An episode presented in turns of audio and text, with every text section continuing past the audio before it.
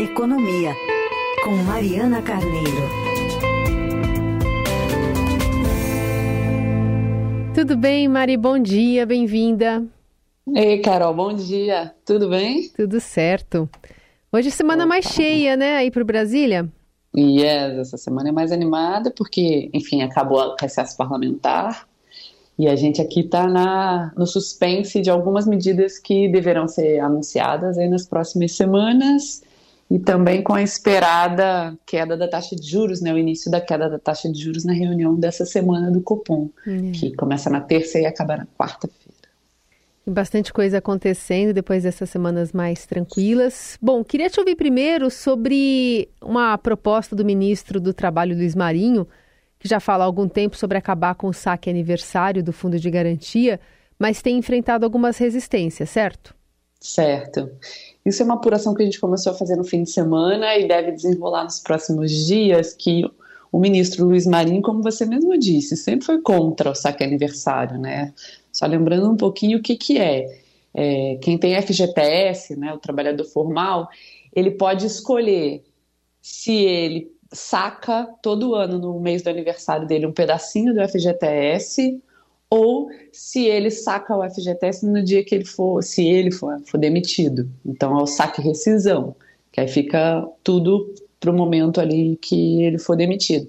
O ministro Luiz Marinho já disse, e ele me disse no sábado, que ele acha uma sacanagem esse modelo do, do saque aniversário, porque quando o trabalhador fica desempregado e precisa do apoio ali do fundo, ele não pode, pela regra atual, não pode sacar o valor que tem no fundo se ele optou pelas mensalidades todo ano, né, aquelas parcelas anuais, ele não pode sacar. Ele acha uma sacanagem contra o trabalhador no momento que ele está desempregado.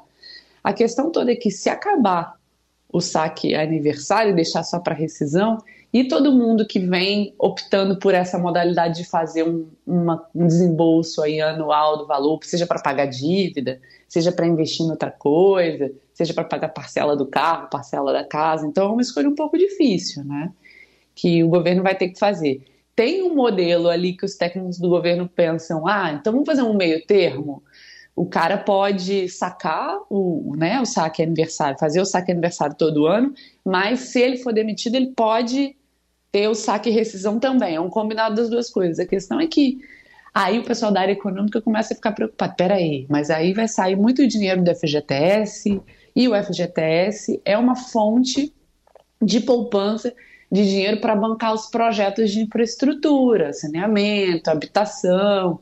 O governo vai lançar um mega PAC aí nos próximos dias. Então, assim, que, que, como é que vai ser a administração desses recursos? Então, assim, o ministro disse que está na reta final do texto, já tem bastante é, crítica interna do governo sobre isso, está terminando ali, e a ideia dele é colocar já no Congresso em discussão um projeto de lei em agosto fazendo a revisão do saque aniversário. Então, esse mês a gente vai ver como é que vai ficar essa, essa regra. É muita gente que está nesse modelo. Os dados ali do FGTS são 28 milhões de trabalhadores que estão na opção do saque aniversário, entendeu? Teve muita então, adesão. Mexe né? com a vida de muita gente. É. Porque, assim, além do saque anual, que você pode mexer com o dinheiro do fundo, que antigamente ficava lá parado, né? Tudo bem, rendia, você podia usar na sua demissão, mas você vê aquele dinheiro mais vezes é legal, né, para o trabalhador. Segundo, que é, os bancos estavam fazendo, desenvolveram uma linha de crédito que o cara pode tomar um dinheiro emprestado e antecipar esse saque aniversário dele, entendeu? Então, mexe com a vida de muita gente. Então, os dois lados têm argumentos muito fortes. A gente vai ver como é que o governo vai se equilibrar nessa revisão aí prometida pelo ministro, né, para agosto. Vamos ver.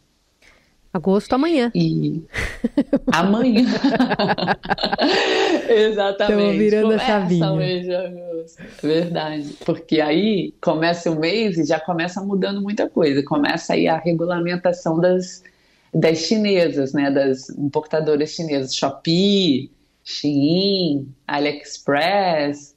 É, começa tudo amanhã também. Exato. Aliás, queria te ouvir sobre isso, até por conta de uma manifestação das, do setor aqui, né, do comércio brasileiro, de que acha que não vai ficar justo para eles esse, essa, essa mudança aí que coloca uma, algum, algum tipo de brecha né, para comercialização dessas chinesas aqui no Brasil.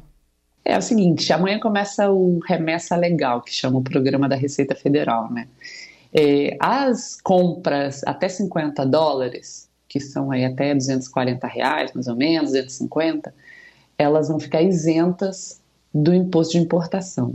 Então, elas não vão pagar imposto né, na entrada. E isso enfureceu as empresas de varejo aqui no Brasil, porque falou: peraí, eu pago imposto e a chinesa não vai pagar? É. E elas estão muito revoltadas com isso. Mas o argumento do governo é o seguinte: hoje esse mercado não é regulado, tá?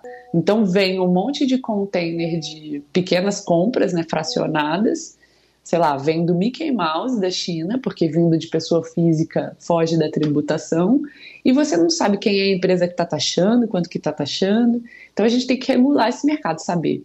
As empresas que estão vendendo, elas vão ter que é, é, fa fazer esse acompanhamento do pagamento do imposto desde a compra para trazer aqui para o Brasil e elas vão ser fiscalizadas. Uma reportagem da minha colega Bianca Lima aqui falou que na semana passada o, o secretário da Receita e o ministro Haddad se reuniram com essas empresas para dizer: olha, vamos fiscalizar vocês, agora tem que andar na linha.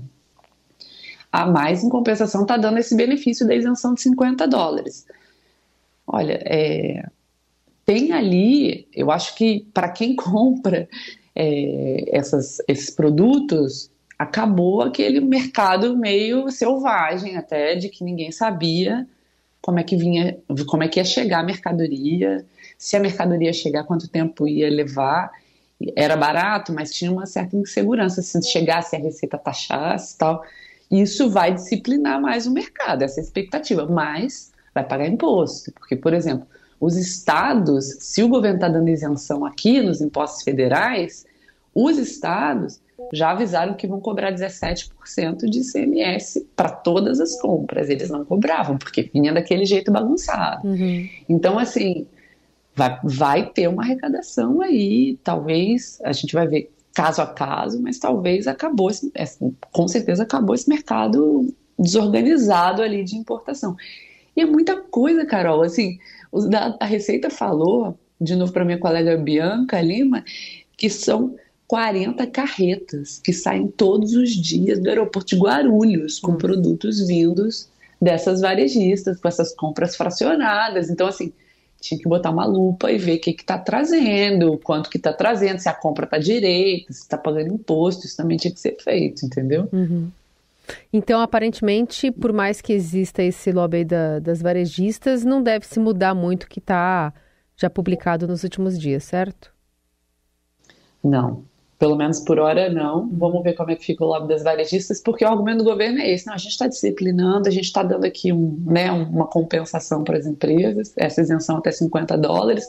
Mas veja você, se as pessoas compravam, compravam mais de 50 dólares no passado, as empresas, para fugir da tributação, fracionavam a uhum. compra, né? Você vendia um pedacinho até para ficar todo mundo abaixo de 50 dólares. Agora eu vou ficar de olho na empresa, ela não vai poder fazer esse tipo de operação, entendeu? Uhum. E aí eu vou taxar ela quando passar de 50 dólares. Então, assim, está prometendo uma disciplina nesse mercado. Vai acontecer, a gente vai ter que acompanhar um pouco como é que vai ser né, a evolução dessas, desse mercado aí nos próximos dias, até nos próximos meses e tal. Mas é, existe, eu acho, né, existe de fato essa avaliação de que vai ter uma disciplina e as, as pessoas vão pagar um pouquinho mais de imposto, sim. Sim. Bom, outro assunto da, da semana, Mari, é nessa expectativa, como você mencionou, da reunião do Copom e o ministro da Fazenda, Fernando Haddad, tem reunião hoje com um banqueiro aqui em São Paulo, né? Pois é. Pois é. E assim, o Haddad tem reverberado uma, uma posição, é, e na semana passada ele fez bastante, cobrando a redução da taxa de juros. Assim, é. E não uma, um cortezinho da taxa de juros, ele quer um corte mais robusto aí da taxa, né? Falou, ah, se cortar só meio ponto, não vai nem fazer efeito. A taxa de juros está em 13,75% ao ano. É muito alto esse nível, porque esse é o patamar da taxa de juros, ou seja, todas as taxas de juros são cobradas no mercado, estão aí daí para cima, entendeu? Então, taxa de juros, você vai comprar carro, casa, tá daí para cima. Esse é o piso da taxa de juros no Brasil. Então, assim, ele quer que baixe essa taxa. Perfeito. Está usando como argumento que a economia não está tá acelerada, que os países do mundo também estão baixando taxa, que a inflação entrou é, num declínio, de fato entrou. Enfim, está usando como argumento. E o Banco Central, até aqui, veio argumentando que é, tem que olhar a inflação para frente, não é só olhar a inflação passada, as expectativas das pessoas sobre a inflação, do mercado financeiro sobre a inflação. Então, não é uma conta muito simples de se fazer. Mas a pressão dentro do governo é para que haja o corte, e a expectativa do mercado também é que vai haver nessa reunião. A diferença é qual o tamanho desse corte. Que o governo quer que comece um degrau maior, para que comece de fato a acelerar um corte é, de mais, maior grandeza nos próximos meses. Não fique num cortezinho pequeno, não. Já possa chegar no fim do ano a 12%, entendeu? Indicando que no ano que vem vai continuar baixando. Porque o governo, ele, um dos argumentos do Banco Central para manter a taxa de juros mais alta, né, e o medo da, do, da inflação, é que os gastos do governo estavam sem regras, né, estavam descontrolados, a gente não sabia o que ia acontecer, e os gastos do governo podiam botar fogo na inflação. Bom, aí o governo fala: ó, eu mandei a regra do arcabouço fiscal para o Congresso, não terminou de votar, mas já foi votado na Câmara e no Senado, então tem uma regra. É, eu estou tentando fazer aqui uma disciplina fiscal, vou mandar um orçamento, e agora em agosto também, com mais medidas que vão mostrar que o déficit está diminuindo, né? Então o governo está tentando fazer essa sinalização justamente para é, motivar vai, o Banco Central a fazer a corte da taxa de juros, porque a taxa de juros é, é muito importante para endividamento das famílias, né? E a gente já falou nos últimos dias sobre programas de refinanciamento, as pessoas endividadas, endividadas com cartão de crédito, endividadas com conta é, né, de casa, de água, de, de energia elétrica. Então, assim, existe aí também um, um caldo, veio remanescente de um endividamento das famílias que precisa ser resolvido. E por mais que o governo lance esses programas, desenrola, renegocia, de uma forma sistêmica, o endividamento das famílias só cai quando cai a taxa de juros. Hum. Então, por isso que também tem muita expectativa desse corte. Né? Vamos Aliás, ver o que, que o Banco Central vai decidir. Esses juros do rotativo do cartão também deve ser assunto hoje nessa reunião com os banqueiros, né? Mais pressão também. Sim, exatamente. Existe toda uma discussão no Congresso, né, também, sobre a, a, queda da taxa de juros do cartão de crédito. É muito alta a taxa, né? Se a gente está falando aí de uma Selic, né, taxa básica de juros, de 13,75, cartão de crédito é quase 450% ao ano. Ah, absurdo. Entendeu? É um absurdo, mas é, existem é, questões ali de regulação desse mercado que os bancos argumentam, ah, mas aí vai ter que fazer um ter que mudar algum tipo de mecanismo, permitir que as pessoas paguem antes, enfim. Isso está em discussão também dentro do governo e envolve o Congresso. Existe uma cobrança, uma pressão muito grande em cima do Banco Central para que essa taxa do cartão de crédito caia. Os assuntos para a gente acompanhar nessa semana, especialmente na área econômica, trazidos aqui pela nossa Mariana Carneiro, que cumpriu lindamente aqui as férias da Adriana Fernandes nessas últimas semanas. Segunda-feira a Adri está conosco de volta. A gente agradece Sim. demais sua participação aqui no Jornal Dourado, viu? Ah, Carol, obrigada. Foi um prazer falar com vocês. A Adriana Fernandes nos representa todos aqui de Brasília, então vocês estão super bem servidos com as opiniões dela. É isso. Obrigada, viu, Mari? Boa semana para você. Bom trabalho. Você também.